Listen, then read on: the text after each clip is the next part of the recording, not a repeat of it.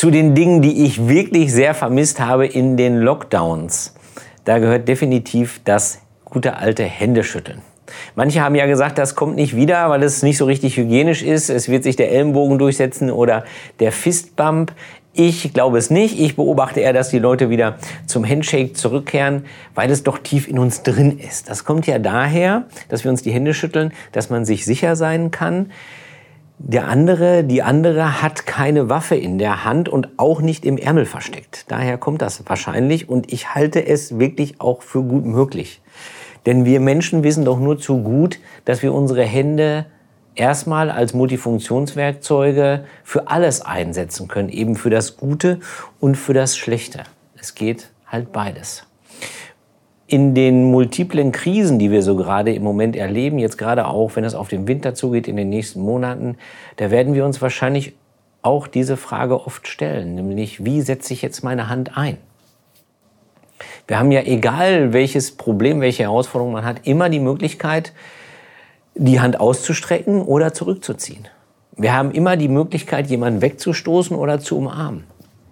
Wir können zuschlagen oder jemanden trösten, Tränen trocknen, verbinden. Die Möglichkeiten haben wir immer. Die Frage wird sein, wie werden wir uns entscheiden?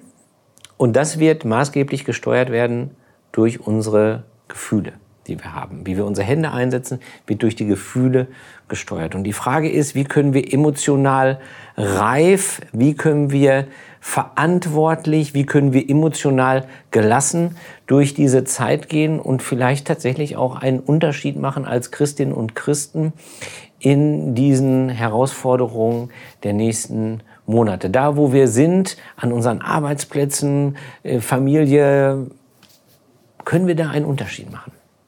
Was uns dabei helfen könnte oder was ein, ein Weg dazu hin sein könnte, ist die Fünf-Finger-Methode. Die Idee ist, dass jeder der fünf Finger für ein wichtiges, maßgebliches, prägendes Gefühl steht, das unsere Entscheidungen beeinflusst und das dafür sorgt, wie wir unsere Hände dann tatsächlich einsetzen werden.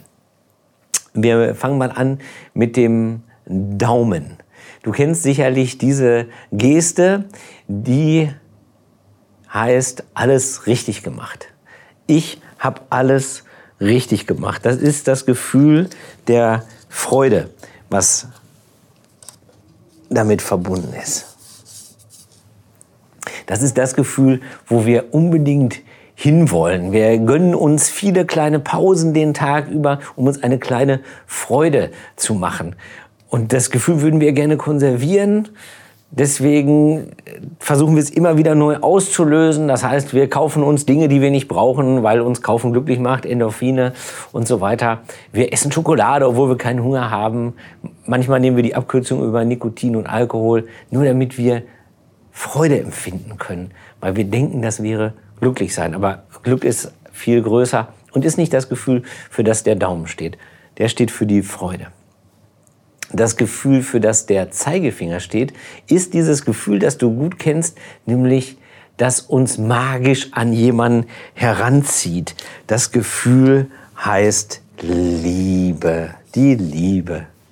Das Gefühl, das dafür sorgt, dass wir Menschen oder Dingen nicht ausweichen können, sondern dass wir die unbedingt bei uns haben wollen. Dieser Finger ist ja der Finger, der wahrscheinlich für die meisten anderen möglichen Gesten auch stehen könnte, auch für andere Gefühle natürlich, zum Beispiel fürs Schimpfen oder hier für jemanden für verrückt zu erklären. Und das erinnert uns daran, dass Liebe auch eine Entscheidung ist. Also natürlich, Liebe entsteht, wir wissen nicht genau warum, das ist schon klar. Aber es ist zumindest unsere Entscheidung, Dinge, Ereignisse und vor allen Dingen Menschen und ihre Fehler liebevoll anzuschauen. Das Gefühl der Liebe. Der Mittelfinger ist der größte Finger und steht eben genau dafür, nämlich wie es ist, dass wir uns richtig groß fühlen können, eben stolz stolz zu sein auf das, was wir können, auf das, was wir sind.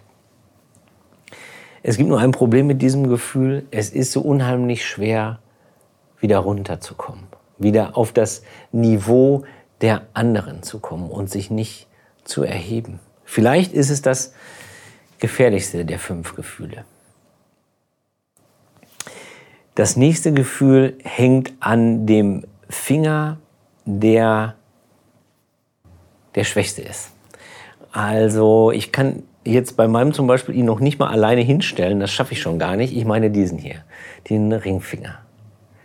Der schwächste Finger, der unvollkommenste Finger. Mozart war so enttäuscht über diesen Finger oder auch wütend über diesen Finger, habe ich gelesen, dass er ihn sich festgebunden hat, damit er wenigstens nicht stört. Das Problem kennen viele Pianisten, zumindest in meiner Hobbyliga, in der ich spiele da äh, sind wir häufig unglücklich über unsere Ringfinger und was sie so zustande bringen. Deswegen steht der Ringfinger für das Gefühl der Ohnmacht. Das kennen wir ja gut, dass wir das Gefühl haben, wir können jetzt gar nichts machen. Unsere Hände können sich eben nicht entscheiden oder es ist egal, wie sich unsere Hände entscheiden, sondern wir können die Hände nur eben in den Schoß legen weil andere entscheiden oder die Mächtigen oder die Gesellschaft oder Institutionen, die uns irgendwelche Bescheide oder Urteile schicken, wo wir gar nicht verstanden haben, wie die überhaupt zustande gekommen sind und auch nicht nachvollziehen können, was das überhaupt so soll.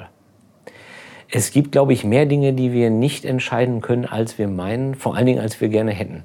Und das bis in die kleinsten Kleinigkeiten des Alltags. Also wenn man jetzt mal diese Megatrends äh, nimmt, diese großen Dinge, die unser Leben komplett beeinflussen, denen wir aber auch nicht so richtig ausweichen können, ja, das ist, ein, das ist eine riesen Herausforderung. Also äh, ich gebe dir mal ein Beispiel, ist ein bisschen abstrakt sonst.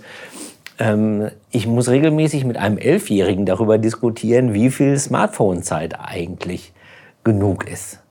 Das ist der Megatrend Digitalisierung, der sich jeden Tag bei mir zu Hause ereignet. Es ist normal, dass wir uns ohnmächtig fühlen. Das kommt immer wieder vor. Leider. Ja, und dann bleibt der kleine Finger. Der kleine Finger steht für das Gefühl, wenn wir uns klein fühlen. Und ich glaube, wir fühlen uns dann am kleinsten, wenn wir diesen ganzen Anforderungen, die an uns gestellt werden, nicht gewachsen sind. Damit meine ich die Anforderungen, die wir uns selbst stellen und die Anforderungen, die andere an uns stellen. Früher hätte man vielleicht auch gesagt, ja, es geht auch um die Anforderungen, die Gott an uns stellt. Also natürlich ist das Gebot der Nächstenliebe unheimlich schwer zu ähm, äh, erfüllen und deswegen fühlen wir uns schuldig, wir schämen uns vor Gott. Das ist, glaube ich, heute gar nicht mehr das Thema, sondern in Wahrheit scheitern wir jeden Tag an unseren eigenen Ansprüchen und den, Anfor den Ansprüchen, die andere an uns stellen. Das ist die große, ja, die große Herausforderung und das, das große Gefühl, was da entsteht. Dass man zum Beispiel, wenn man jetzt diese Lebensrollen nimmt, in denen wir stecken, dass man die nicht alle erfüllen kann. Also bei mir würde das bedeuten, ich muss gleichzeitig Vater sein und Leiter und Mitarbeiter und ja, Hausherr könnte man vielleicht auch sagen, also ein Haus instand halten und ich bin auch noch Sohn und das sind doch alles viele Dinge, die eigentlich gar nicht in meine Lebenszeit reinpassen, wo ich immer das Gefühl habe, ich renne immer hinterher, ich bin immer zu wenig in all dem, was ich tue. Und das ist das Gefühl, was da entsteht. Das sind die großen fünf Gefühle, die mit den fünf Fingern abgedeckt werden können. Und die helfen uns dabei, überhaupt wahrzunehmen, in welchem Gefühl wir gerade sind. Also welches Gefühl macht eigentlich gerade, dass ich mich für die eine oder die andere Seite entscheide? Woher kommt es, dass ich meine Hände jetzt gerade dafür einsetze oder dafür? Aus welchem Gefühl kommt das? Das kann man damit wahrnehmen. Und noch etwas merkt man daran oder kann man sich gut daran merken, nämlich, dass die Gefühle nicht wir selber sind. Also das heißt, wenn ich mich ohnmächtig fühle, dann bin ich nicht ohnmächtig, sondern ich fühle mich ohnmächtig. Nicht ich bin als Ganzer ohnmächtig. Wenn ich ohnmächtig bin, kann ich immer noch lieben. Ich kann mehrere Gefühle gleichzeitig haben. Es ist nur ein Teil von mir. Die Gefühle wahrnehmen, das kann jeder. Aber wir Christinnen und Christen haben noch eine Ressource, die nicht jedem zur Verfügung steht. Wir können beten.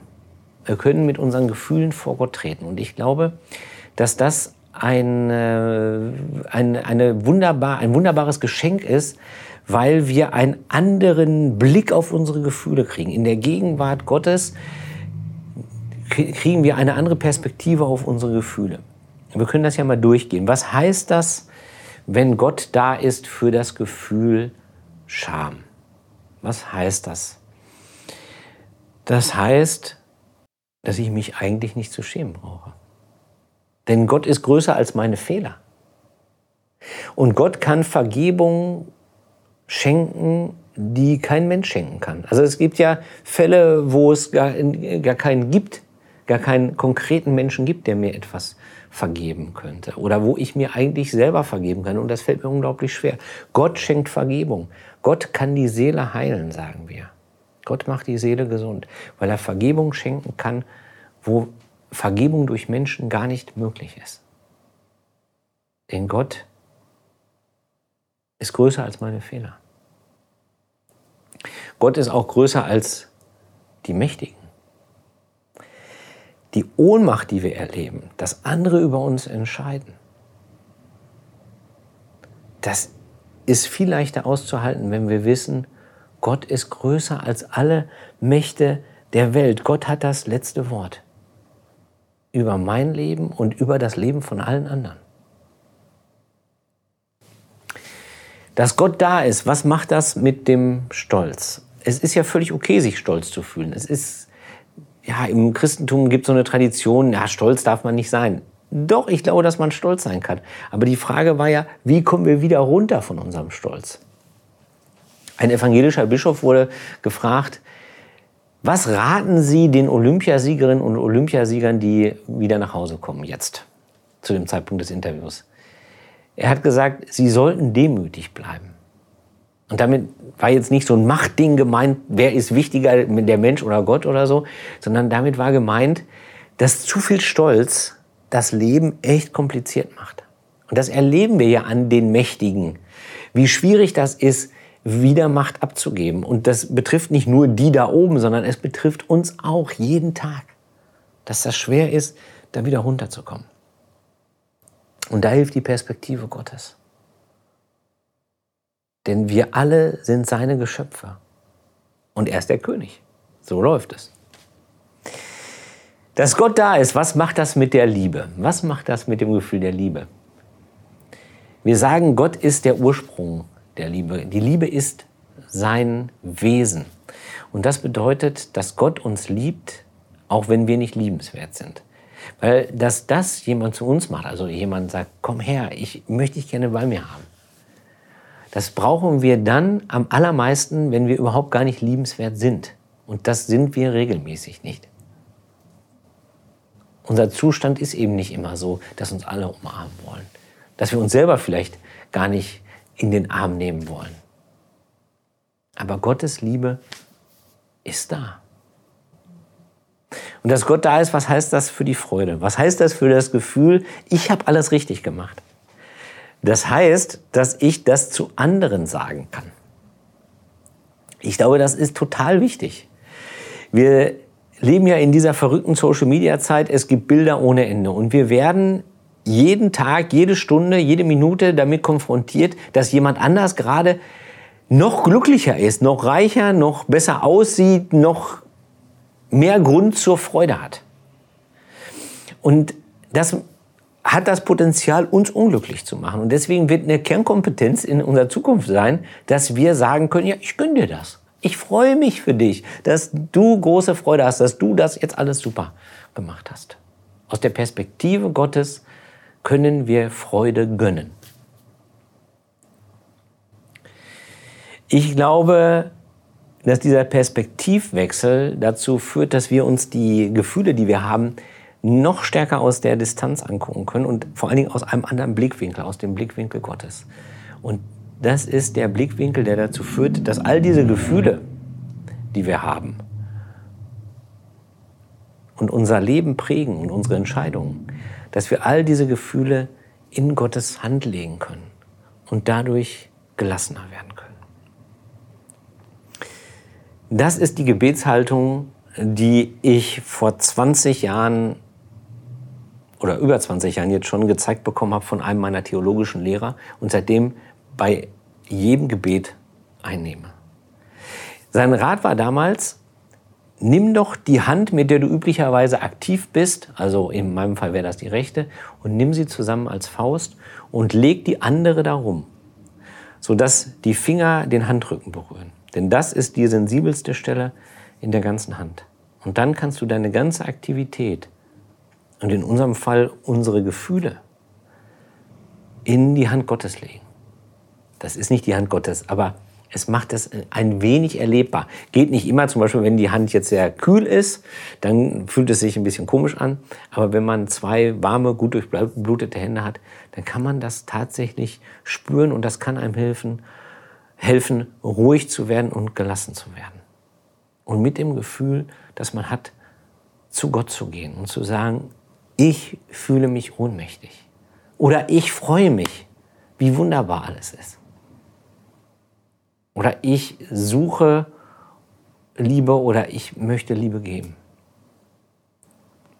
Und das ist der große Perspektivwechsel, der durch Gott in unser Leben kommt.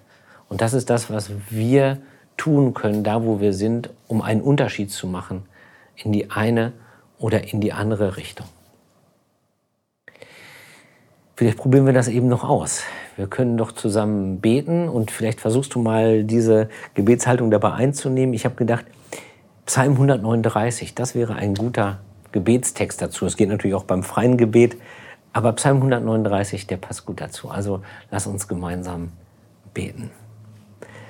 Herr, du hast mich erforscht und du kennst mich genau. Ob ich sitze oder stehe, du weißt es. Meine Absicht erkennst du von fern. Ob ich gehe oder ruhe, du merkst es. All meine Wege sind dir bekannt. Noch liegt mir kein Wort auf der Zunge, schon weißt du, Herr, was ich sagen will. Von hinten und von vorn hast du mich umfasst und hast deine Hand auf mich gelegt. Von hinten und vorn hat Gott uns umfasst und hat seine Hand auf uns gelegt. Das ist die Gelassenheit, die wir brauchen. Amen.